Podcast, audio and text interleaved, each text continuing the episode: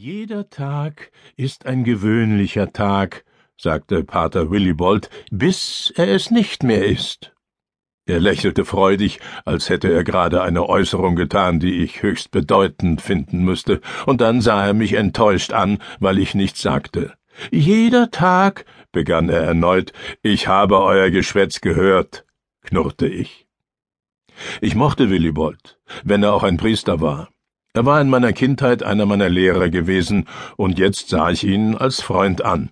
Er war gutherzig, ernst, und wenn die Sanftmütigen jemals das Erdreich besitzen werden, dann wird Willibold dereinst unermesslich reich sein.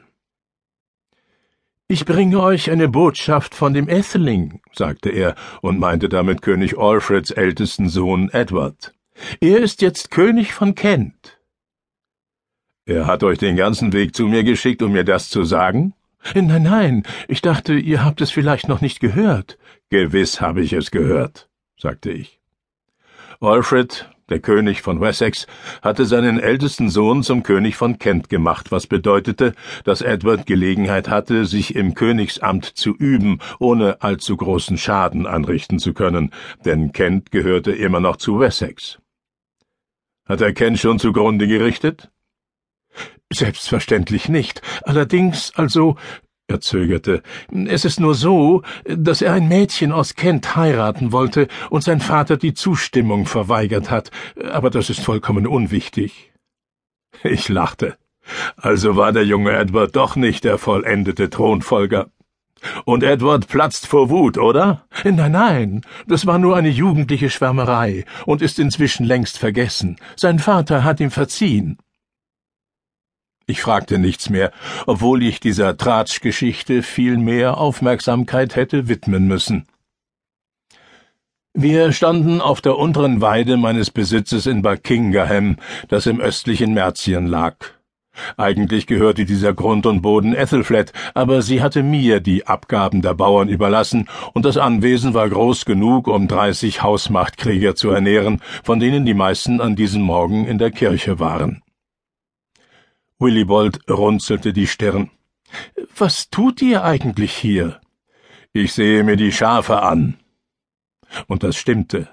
Ich hatte zweihundert oder mehr Schafe vor mir, die zu mir zurückstarrten und erbärmlich blökten. Willibold drehte sich zu der Herde um. Schöne Tiere, sagte er, als ob er wüsste, wovon er redete. Einfach nur Fleisch und Wolle, sagte ich, und ich lege fest, welche leben und welche sterben sollen. Es war die Jahreszeit zum Töten, die grauen Tage, während der unsere Tiere geschlachtet werden. Wir lassen ein paar am Leben, damit sie sich im Frühling vermehren, aber die meisten müssen sterben, weil wir nicht genügend Futter haben, um ganze Herden über den Winter zu bringen. Ich deutete auf ein Mutterschaf mit einem abgebrochenen Horn. Behalt das da. Gemacht, Herr, antwortete der Schäfer. Er war ein sehniger kleiner Mann mit einem Bart, der die Hälfte seines Gesichtes verdeckte. Er knurrte seinen beiden Hunden zu, dass sie bleiben sollten, wo sie waren, dann tauchte er in die Herde ein und benutzte seinen Hirtenstab, um das Mutterschaf herauszuholen, das er anschließend zu der kleineren Herde am Rand der Weide trieb. Wie viele sind es jetzt? fragte ich den Schäfer. Schicket und Mamp, Herr, sagte er. Dann töte den Rest, sagte ich. Schicket und Mamp? kam es fragend von Willibold, der immer noch vor Kälte zitterte. Zwanzig und fünf, sagte ich. Jein, tein, tether, mether, Mamp. So zählen die Schäfer. Ich weiß nicht warum. Die Welt ist eben voller Rätsel. Also, was will der junge Edward? Oh, es ist überaus aufregend, setzte Willibold an und unterbrach sich gleich wieder, weil ich eine Hand gehoben hatte. Die zwei Schäferhunde knurrten, beide drückten sich flach auf den Boden und hatten den Blick südwärts auf ein Wäldchen gerichtet. Inzwischen fiel Eisregen.